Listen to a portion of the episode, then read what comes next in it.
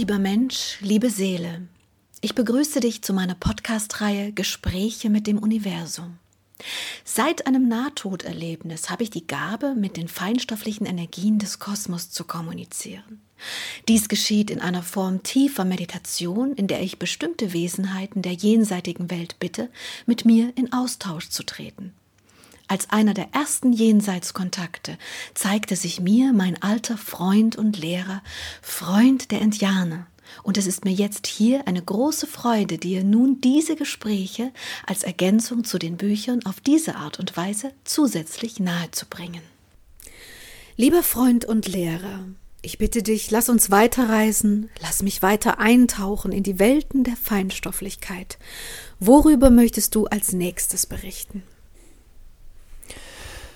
Meine Reisen durch die feinstofflichen Welten waren und werden immer wieder neues Wissen hervorbringen. Wie du weißt, ist es nicht der Kosmos, der sich wandelt, sondern die Energien und unsere Wahrnehmungen und dadurch auch die Erkenntnisse dessen, was längst Realität ist.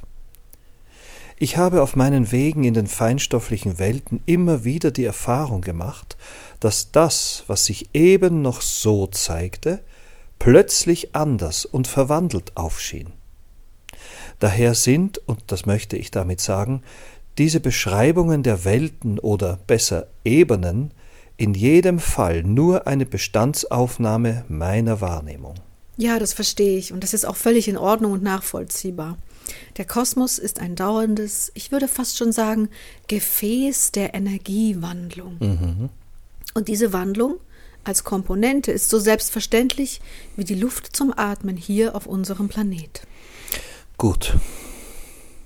Nun, dann möchte ich heute über die Welt der weisen Bruderschaft beginnen zu sprechen.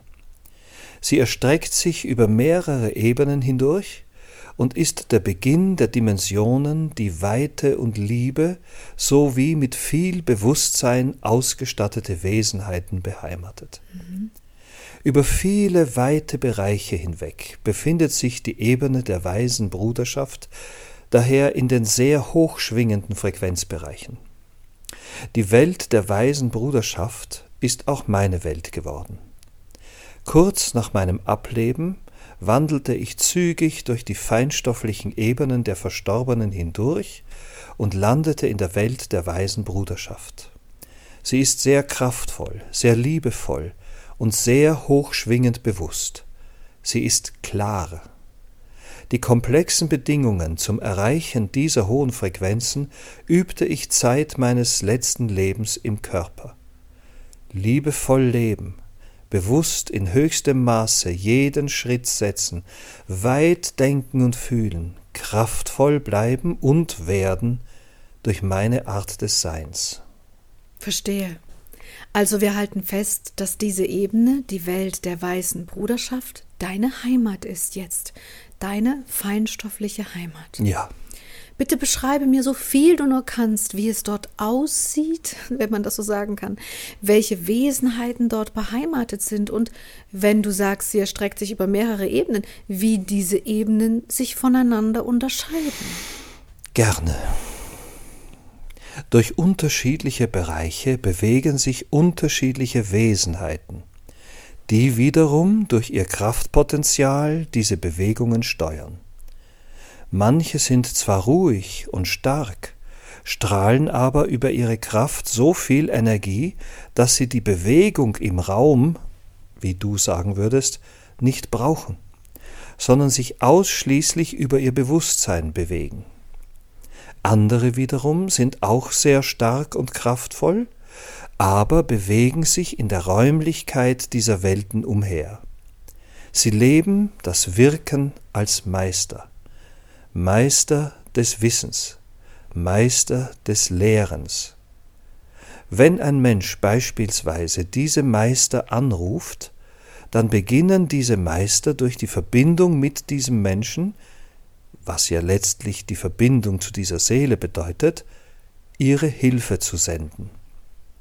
Andere wiederum bewegen sich tatsächlich aus der Ebene heraus, durch die Ebene der Engel oder weißen Kugeln hindurch oder beides und wandeln dann in die Orte der Hilfe.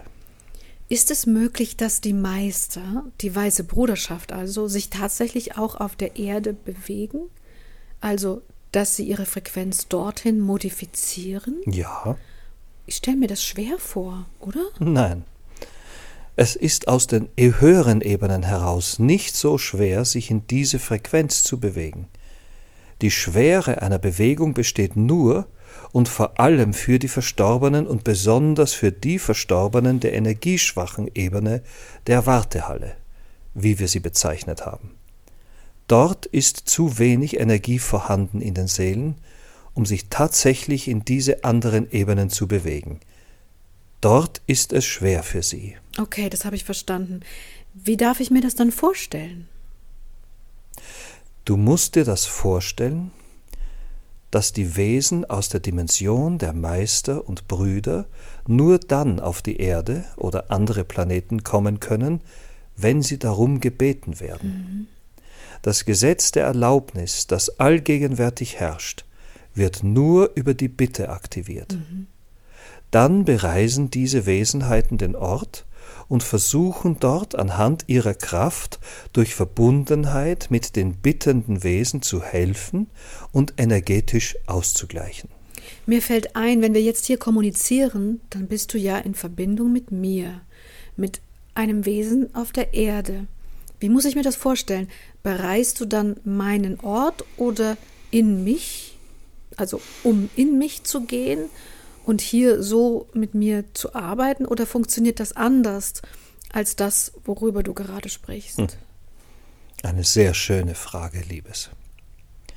Wenn du mich rufst, so beginne ich meinen Weg in die untere Ebene der Erdfrequenz und in deinen Körper hinein. Mhm.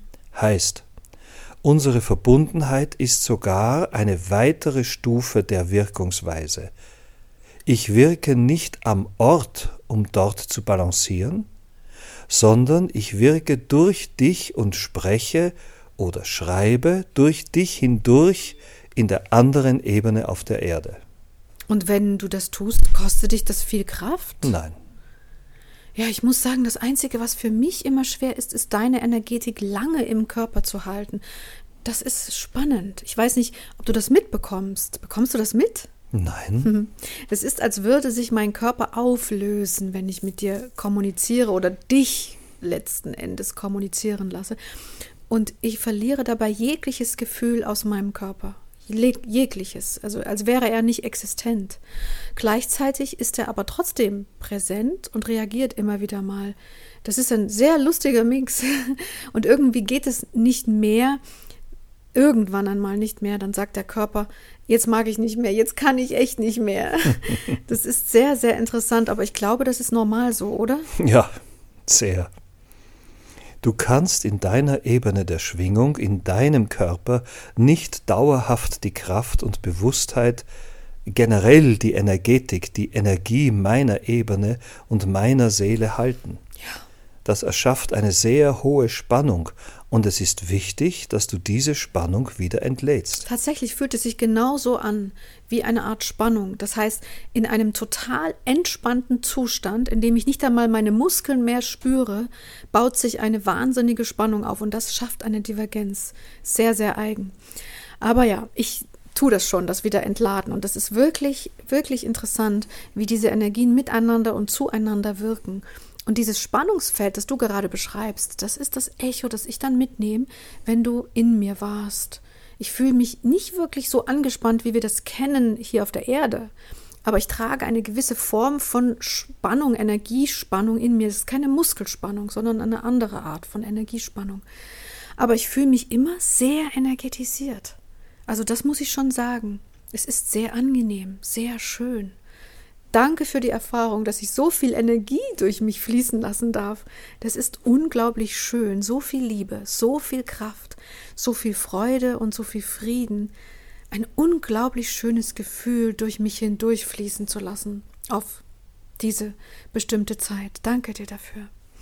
Doch nun zurück zu den Wesenheiten, wenn sie auf die Erde kommen oder auf anderen Planeten helfen. Du hast bereits gesagt, dass es nicht schwer für sie ist, Gehen Sie dann wieder, wenn Ihre Arbeit verrichtet ist? Ja. Wann sind solche Momente zum Beispiel? Wenn beispielsweise durch die verursachte unglückliche Verkettung von Umständen, durch eine Art Unfall mehrere oder sehr viele Menschen verunglückt und damit Seelen aus den Körpern geschleudert wurden. Dann vermitteln die Rufe der Seelen nach Hilfe und Unterstützung durch den Schock hindurch diese Art von Aufruf. Dann bewegen sich die Energien und gleichen dort energetisch aus. Sie helfen den aus dem Körper geschleuderten Seelen zu etwas Kraft. Ach, Sie geben ihnen also Energie, ja? Geben die ihnen nur Energie oder kommunizieren Sie auch mit ihnen? Sie geben vor allem Energie. Und warum kommunizieren Sie nicht mit ihnen? Weil dies in den meisten Fällen nicht möglich ist. Die Art der Bewusstheit der im Schock stehenden Seelen macht die Kommunikation nicht möglich, weil sie nicht klar in ihrem Bewusstsein sind. Verstehe. Und weil sie seit ihrer Inkarnation verunreinigt sind und derartiges nicht materialisiert haben. Hm. Sie nehmen sie nicht wahr. Mhm. Ich verstehe. Das heißt, sie kommen und geben einfach nur überwiegend Energie. So ist es. Was können noch so Momente sein? Wenn durch die Verletzung der Seele des Menschen so viel Kraft verloren ging, dass diese unbedingt unterstützende Energie braucht, um überhaupt in die Ebene der Verstorbenen zu gelangen. Ach, ich dachte, alle kommen immer so oder so von ganz alleine in die Ebene der Verstorbenen, nicht? Nein. Manche könnten auch in der Anderswelt eurer Welt verharren und dort verweilen. Doch dies ist genau das, was über die Arbeit der Meister und ihrer Meister vermieden werden kann und vermieden wird. Das heißt, wann immer eine Seele es nicht schafft, in die anderen Ebenen zu gelangen, dann helfen sie.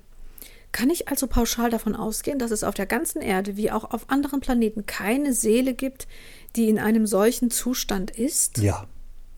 Sofort bei derartiger Resonanz im Kosmos wird die Kraft der Bruderschaft und der Meister aktiv. Wow, das ist gut zu wissen. Wir gehen gerne in diese Thematik später noch einmal tiefer hinein, denn dazu gibt es noch viel mehr zu berichten. Dann lass uns jetzt bitte die einzelnen Bereiche nach und nach ein bisschen tiefer betrachten und beschreibe bitte dazu. Für heute sage ich erst einmal Danke, Liebe. Danke, Silvia. Liebe.